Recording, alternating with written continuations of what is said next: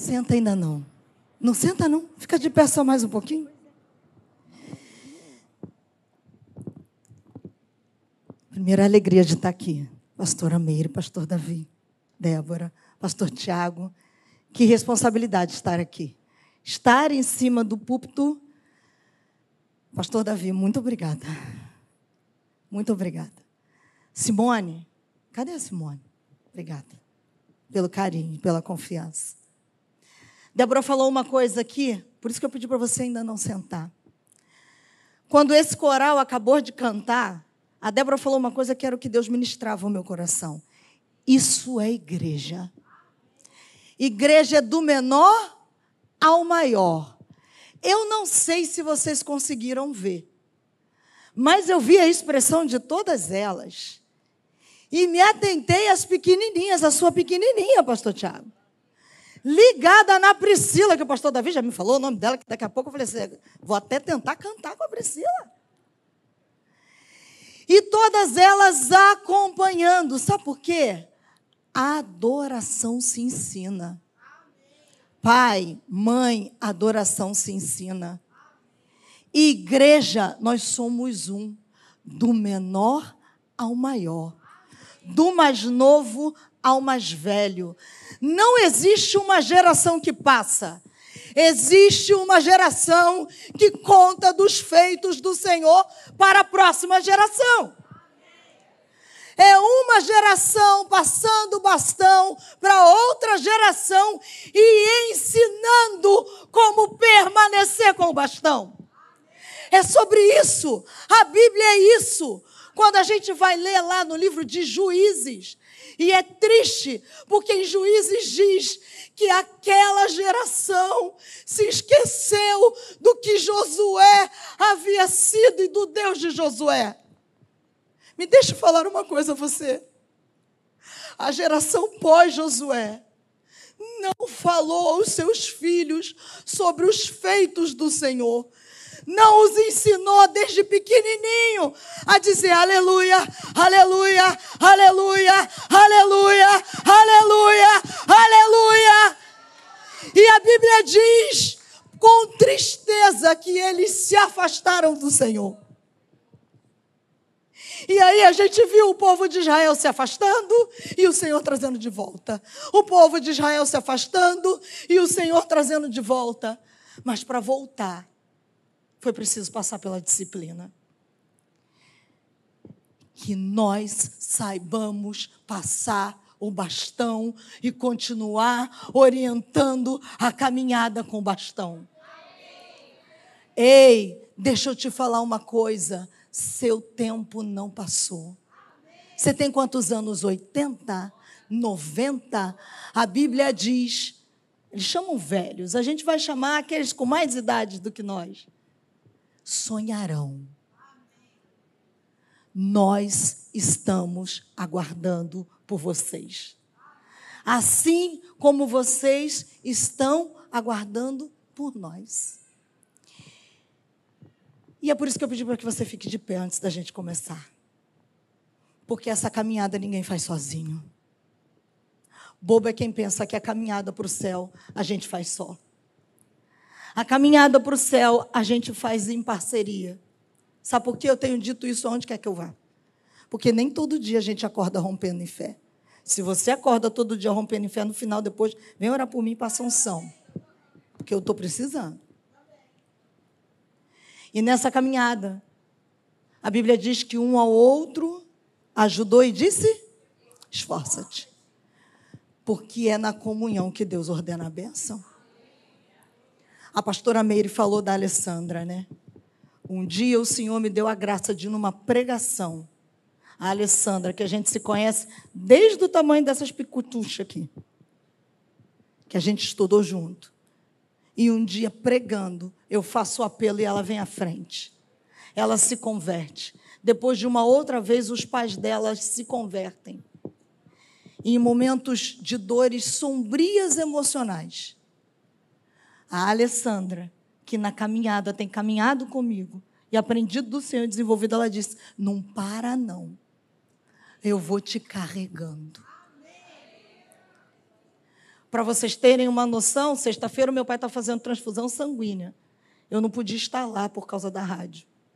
Ela mexeu, como dentista, na agenda dela e ela estava lá com meu pai. Tenha amigos e amigas que te levam para mais perto de Deus. E nesse momento nós vamos gastar um minutinho, mulher com mulher, homem com homem. Não perca esse tempo. Você vai orar por alguém que está ao seu lado, mas presta atenção. Você não vai orar pedindo, ai Senhor, não. Você sabe o que você vai dizer sobre ele, sobre ela? Você vai ministrar aquilo que você gostaria que fosse ministrado sobre você. Você vai dizer, Senhor, abre os ouvidos dela nessa noite. Tira as vendas dos olhos dele nesta noite. Se revela ao meu irmão, assim como eu desejo que o Senhor se revela a mim. Você pode começar? De dois em dois, de três em três. Começa a clamar, começa a orar, começa a dizer: Senhor, nessa noite, nós clamamos por ti, Pai. Nós desejamos te ouvir. Não viemos à tua casa para passar tempo. Não viemos aqui essa noite porque não tínhamos o que fazer em casa. Nós viemos essa noite porque te amamos. Porque desejamos e precisamos ouvir a tua voz. Porque em ti nós temos vida. Em ti está a nossa identidade. Em ti está guardado aquilo que precisamos. Então, nessa noite, Senhor, tira as escamas dos olhos, tira os tampões dos ouvidos.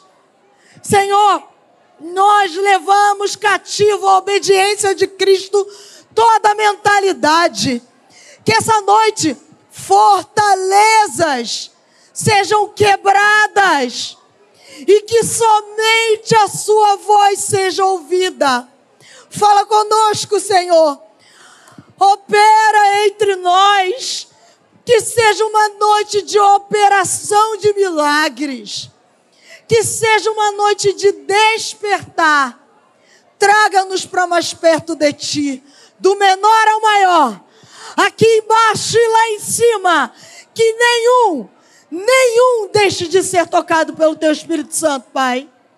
Nós te exaltamos, te agradecemos, em nome de Jesus. Amém. Amém. Você pode pegar na sua Bíblia, 1 João 3, 2. 1 João 3, 2, lá no finalzinho da Bíblia. quase antes de Apocalipse. Você não vai ter trabalho nenhum de encontrar. Antes de você se assentar, diz assim: Amados, amém? Foi rápido, né? 1 João 3, 2.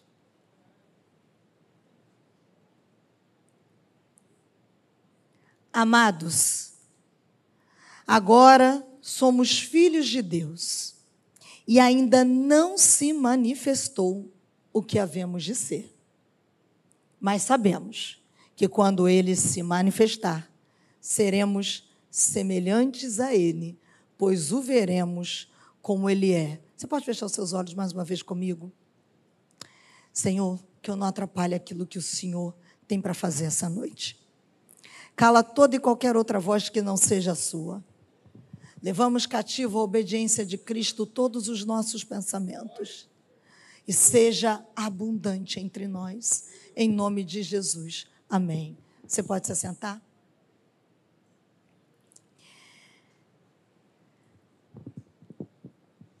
Ontem, eu estou um pouco confusa se foi ontem ou se foi hoje manhã, porque lá em Caxias ontem nós tivemos a alegria de ficar 10 horas sem luz, coisa linda muito bom nesse tempo delícia que está, né?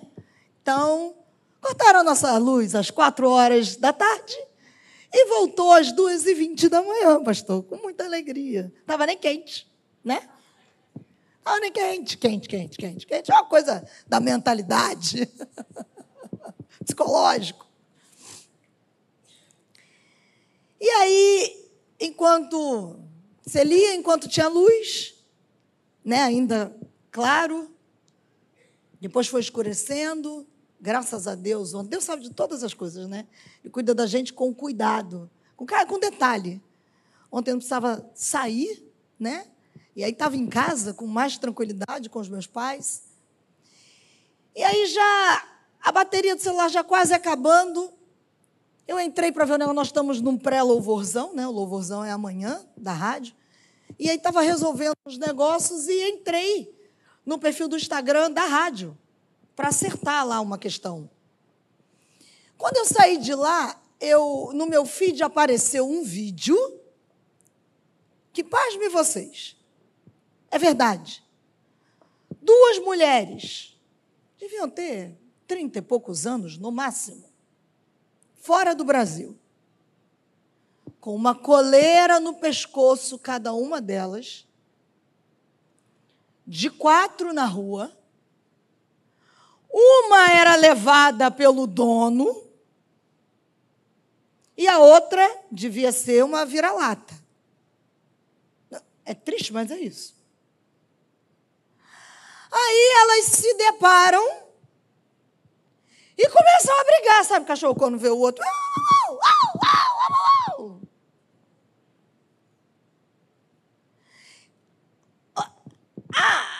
A que estava com dono, não estou brincando, gente, assustador. O dono dizia: É, segura, calma, sabe? Igual o pinche quando encontra com o pitbull. Duas moças bonitas mas que não sabem quem são. Porque seria engraçado se não fosse trágico. Seria cômico se não fosse ridículo. E a gente diz assim: ah, não foi, foi gravado. É coisa para ter curtida. Aqui, ó, não é não, hein? Porque nós estamos vivendo um tempo que diz que eu e você podemos ser tudo o que a gente quiser. Posso falar, né, pastor? Mentira do inferno. Mentira do cão. Estou sentindo que hoje eu sou uma menina, mas eu nasci homem. Mentira! Se eu for preso, você me leva maçã na delegacia. Satanás quer fazer com que a gente caminhe por aquilo que a gente sente. Mas a Bíblia diz que a gente não caminha por aquilo que a gente sente, tampouco por aquilo que a gente vê, mas por aquilo que a gente sabe. E o que a gente sabe está aqui, ó, na Bíblia, que é a nossa regra de fé e de prática. E aí a gente tratar a respeito de identidade queridos, está diretamente ligado a quem eu e você somos em Cristo. É Cristo quem determina quem nós somos. É Ele, é como Ele nos vê e também quem Ele nos chamou para ser. Deu para entender? Que, que determina a minha e a sua identidade? Cristo. Quem Ele é. Segundo, a maneira como Ele me vê. E isso é importante, nós vamos conversar sobre isso. Porque Satanás ataca tanto a nossa identidade, porque essas duas mulheres, momentaneamente, estão se vendo como cachorros. Mas elas são cachorro? Não. Ah, Marcela, mas eu não me vejo como cachorro, mas talvez você se veja como incapaz. E Deus não te vê como você se vê. e a maneira como ele nos chamou para ser. Isso é importante. Porque talvez você tenha entrado aqui hoje, está preso em fortalezas da sua mente, você está presa em mentiras, porque o diabo é assim, tá? Ele nos atrai para o pecado. Quando você cai no pecado, ele te mantém ali com a acusação. Ele é malandrão. Ele não é criativo. Porque poder de criatividade só quem tem é o pai. E ele compartilhou comigo com você, porque ele nos fez a imagem e semelhança dele. Você precisa aprender isso. Agora, Satanás é um inimigo astuto, milenar. E aí ele te atrai, ele me atrai para o pecado. Depois que estamos ali, caímos e pecamos, O que, que ele faz? Ele nos deixa amarrado no peso da culpa. Aí ele fica acusando. Mas essa noite, fortalezas da mente, das nossas mentes serão quebradas, em nome de Jesus. Num tempo de crise de identidade, é comum que em alguns momentos da nossa vida a gente se depare com algum tipo de crise de identidade. Ou até com uma confusão de identidade. Ou às vezes até mesmo a gente se identifica com uma identidade que não é a nossa. A Priscila, chamada de uma maneira sensacional para fazer o que ela faz. Eu não estou aqui rasgando seda, porque quem me conhece sabe quando faço isso. Mas é tão maravilhoso a gente ver alguém sendo tudo que Deus a chamou para ser, em todas as suas capacidades. Porque a Priscila, quando sobe aqui e ela rege, ela me leva até acreditar que eu posso cantar. Não é, pastor? Vai, opa, vou lá, vai, vai aqui, né? Mas sabe o que é isso? A Priscila descobriu quem ela é em Cristo. Nunca conversei a Priscila antes, mas talvez em algum momento da caminhada dela, como regente, em alguns processos, em algumas igrejas, talvez ela possa ter ouvido. Para que tudo isso? Que exagero. Eu, hein? Que ridícula.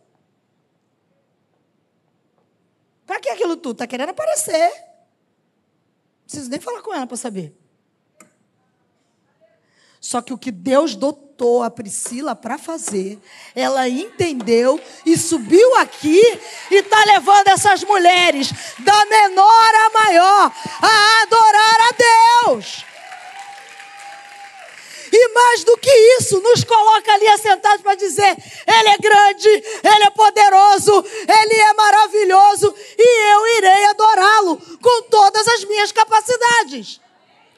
Sabe por quê, querido? Se aqui do lado do engenhão tem uma galera aplaudindo a Taylor, nós estamos aqui para aplaudir aquele que é, aquele que era e aquele que é de ser.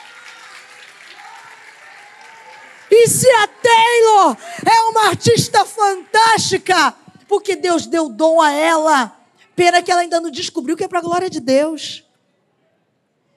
E se ela faz um evento lindo que as pessoas passam horas ali esperando, morrem dias, meses em fila. Por que é que eu e você, que temos a nossa identidade firmada no Senhor, não faremos o belo para Ele? Não faremos o melhor? Deixa eu te falar uma coisa. Quem foi que criou o belo? Não foi o Walt Disney, não, hein? Hum. Foi o Senhor, o Deus de toda a criação. E Ele dotou a mim e a você de capacidade. Mas sabe qual é o problema? Na caminhada, a gente vai deixando a nossa identidade de lado.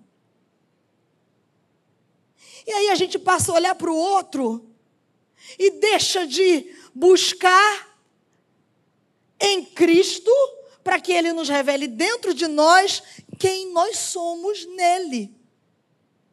E aí a gente vai abandonando o lugar que ele nos criou para ser. E começamos a viver uma vida fora da vontade de Deus. Nos desdobrando em problemas e confusão, racional e sentimental, e um vazio enorme. Sabe por quê? Porque mulher Talvez Deus tenha te dotado de uma capacidade ímpar de fazer uma comida deliciosa. Quem criou o gosto? Eu quero te levar para ir além, raciocina comigo. Se fosse a comida apenas uma questão de sobrevivência, não teriam tantos gostos. Deus criava uma pílula, a gente tomava, ficava bonito, forte. Não é? Acabou. A ação, isso aí. Mas ele é tão maravilhoso. Porque não foi uma explosão, querido. Porque quem acredita que foi uma explosão tem que ter mais fé do que eu e você. Ué, eu tiro o chapéu. Porque numa complexidade linda de cores, gostos. Você já comeu uma comida gostosa? Com vários gostos? E que as coisas se encaixam? É Deus. E aí, mulher, de repente Deus te deu essa capacidade de cozinhar para que Ele seja exaltado. Mas o mundo, agora não, que agora até voltou, né? Depois dos chefes, voltou a virar um pouquinho de moda. Mas de repente você estava colocando isso de lado, porque o mundo está dizendo que você não pode fazer isso, porque não vai dar dinheiro, ninguém vai te reconhecer, ninguém vai ver quem você é. Não é sobre nós, nunca foi, nem nunca será. Tampouco é sobre dinheiro, é sobre Ele e Ele em nós, porque Cristo em nós é a esperança da glória. E aí, eu e você podemos responder ao mundo, cada um na, na sua identidade e na sua capacidade para aquilo que o mundo está esperando. Quantas lutas contra as mentiras que são lançadas na nossa mente a respeito da gente mesmo, acusações, rótulos que nos cercam, pessoas que nos rotulam, o maligno que tenta nos convencer que a gente é definido por um pecado que a gente cometeu, marcas da nossa vida, palavras malditas, no sentido de ditas de maneira errada, por um pai, por uma mãe. E aqui eu faço um parênteses: pai, mãe, cuidado com o que você diz aos seus filhos na hora da raiva. Você está marcando seus filhos. Você está criando rótulos. Você foi chamado por Deus para reafirmar a identidade dele em Cristo. A pastora Meire falou isso aqui. Mas eu fui marcado pelo meu pai. Glória a Deus que o Pai maior está aqui hoje para quebrar todo e qualquer rótulo que vale aquilo que ele disse sobre você e sobre mim. Quantas guerras? Por causa das nossas más escolhas, dos nossos erros Aí o inimigo, sabe o que, é que ele faz? Ele vai lá, ele usa isso para tentar desfazer a certeza que a gente tem de que é Cristo nas nossas vidas que nos define. Só que a nossa identidade é determinada pelo. Quer dizer, se a nossa identidade fosse determinada pelo que a gente faz, preste atenção nisso. Principalmente em um mundo meritocrático que a gente vive se a nossa identidade fosse determinada por aquilo que a gente faz, nós ficaríamos dependentes da necessidade de fazer mais e mais. Seria um círculo vicioso.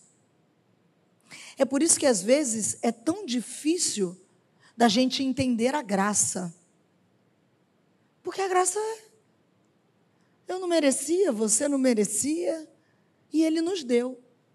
Mas meritocraticamente, não é assim? Se você passar de ano, eu te dou uma bicicleta. Mérito. Se você passar de ano, você vai ganhar um hoverboard. Não, que as crianças agora estão no outro nível. Se você passar de ano, eu te dou um iPhone. Outro patamar, né? As crianças. Marcela, mas o que, que eu vou fazer? Começa a criar teu filho para entender que quanto mais ele estudar, mais parecido com Cristo ele será. Ele vai descobrir o propósito dele e ninguém vai parar ele nessa terra. Ele não faz para ser, ele faz porque ele já é. É isso que a gente tem que ensinar. Ah, não vai rolar bicicletinha no meio do caminho, um hoverboard um iPhone, as crianças vão dizer amém. Os adolescentes estão essa aí, tia. Mas não vai fazer porque vai ganhar. Sabe por quê? Eu e você não merecíamos. e ele nos deu. Tem a ver com o reino, não. Eu costumo dizer isso. A salvação foi graça. De graça não merecemos, não. Agora o reino é por esforço, meu irmão. É uma outra história. Depois a gente conversa sobre isso. É sangue no olho. É tudo ou nada. Ele me deu tudo, ele quer tudo da gente. Só que para a gente viver esse tudo, está diretamente ligado a gente entender qual é a nossa identidade.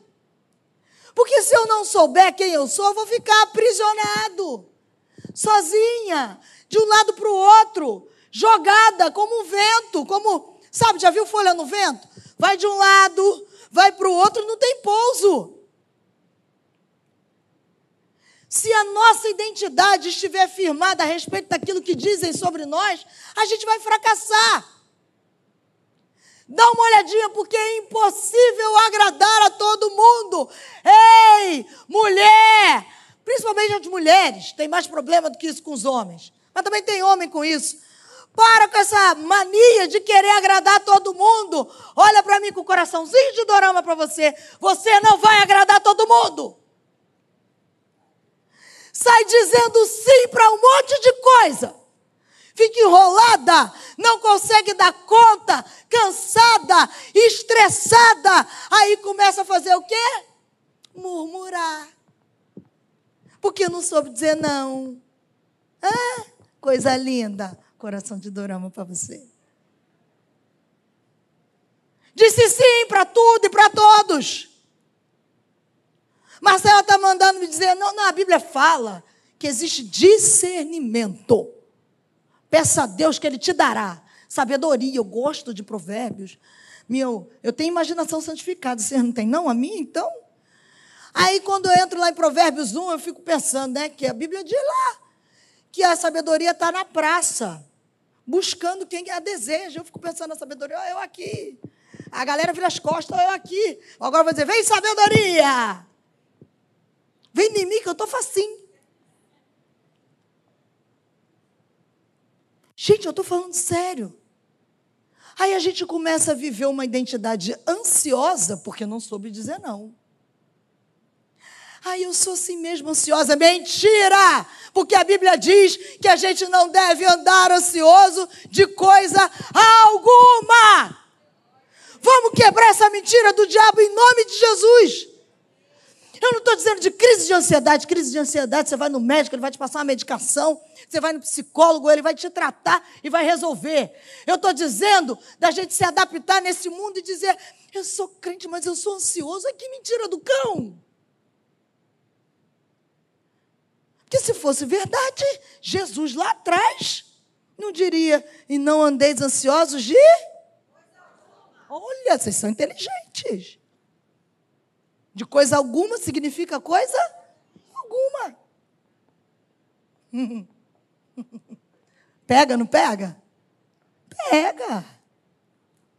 Fica tranquilo. É faca de dorgume, espada de dorgume, cortou para cá primeiro. Aí depois cortar para aí.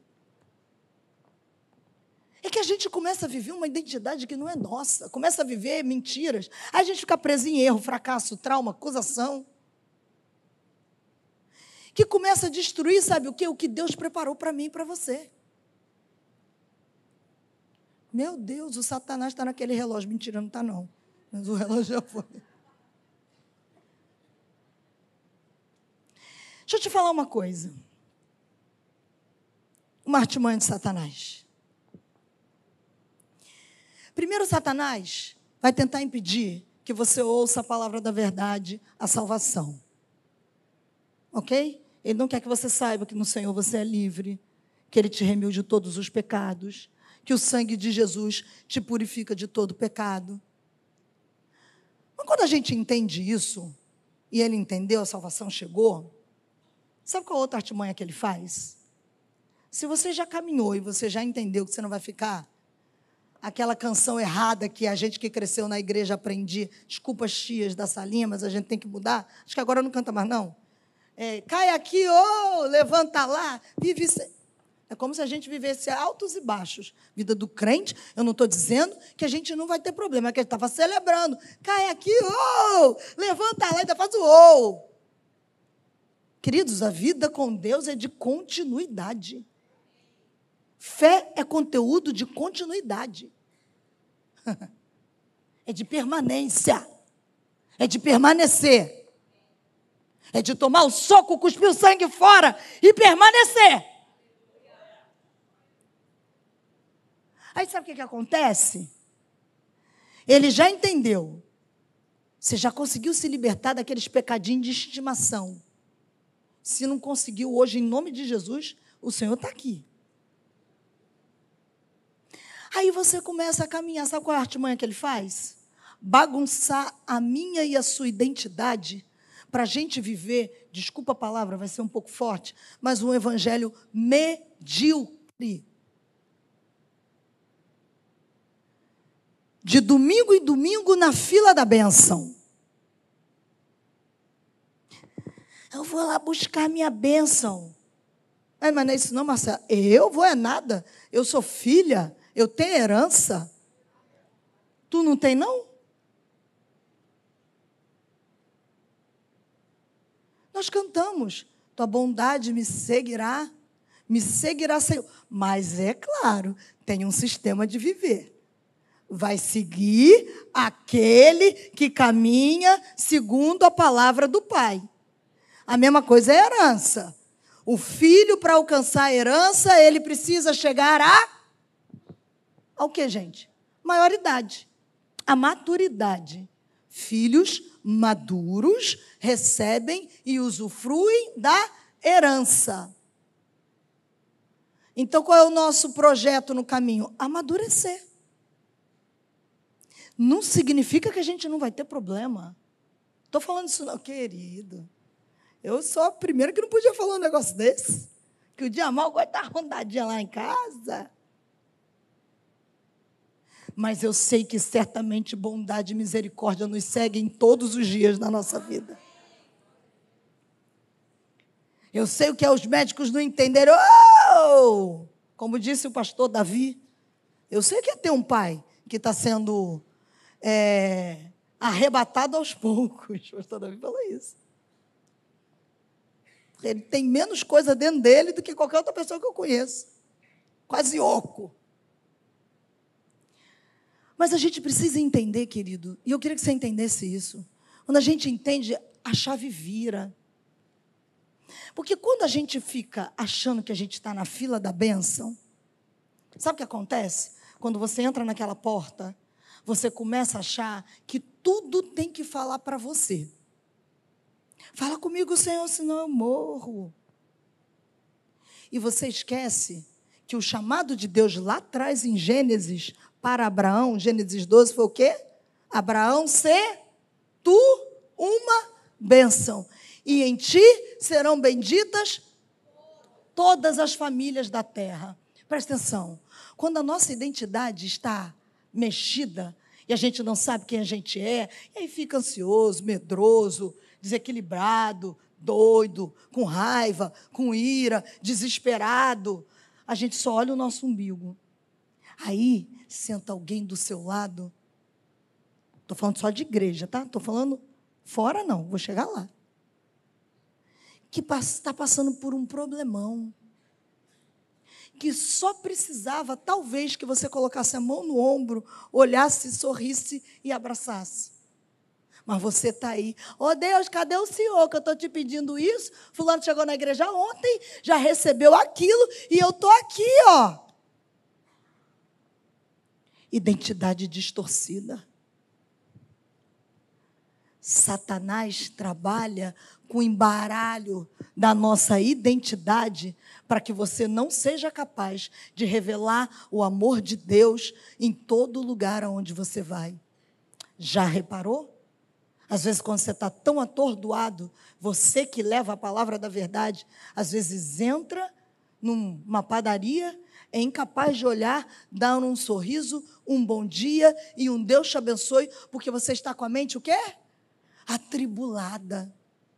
No entanto, eu e você somos os braços, as pernas de Jesus aqui na terra. Pastor Paulo, para a gente que foi criado na igreja, ele cantava uma canção que diz: Toque por mim, Espírito Santo, toque por mim clame por mim, ame por mim. Será que nós estamos com uma identidade tão firmada no Senhor que o Espírito Santo pode fazer todas essas coisas através de mim e de você? Porque quando nós sabemos que nós somos filhos, quando a gente tem a certeza do pertencimento, a gente sabe que a gente cuida das coisas do nosso Pai aqui na terra. Porque das nossas coisas, a Débora leu aqui na abertura. Você não entendeu, não? Deus trabalhando em todas as coisas? Salmo 23. O Senhor é o meu pastor e eu não tenho falta de nada. E nada é nada. Ele não vai deixar faltar. Tudo o que você precisa, Ele fará. Alinhado com Ele, alinhados com Ele, Ele fará. Só que a gente esquece, a gente gosta de dizer 1 Pedro 2, 9, 10, né? Vocês, porém, são geração eleita, sacerdócio real, nação santa, povo exclusivo de Deus, para anunciar, aí entra, para anunciar as grandezas daquele que os chamou, presta atenção, das trevas para a sua maravilhosa luz. Foi para isso que nós fomos chamados. Nós somos todas essas coisas para uma razão. Não é simplesmente para sermos. Presta atenção, a certeza do pertencimento torna a mim a você uma preciosidade. Desde lá de Êxodo, Deus já chamava o seu povo, povo de Israel, de tesouro peculiar. Eu acho lindo. Eu sou o tesouro do Pai. Quicos e quicas do Senhor. Para quem assistir a chave sabe, né? Eu amava a chave, gente. Tesouro. Presta atenção. Deus planeja cada um de nós como únicos e estabelece os seus propósitos.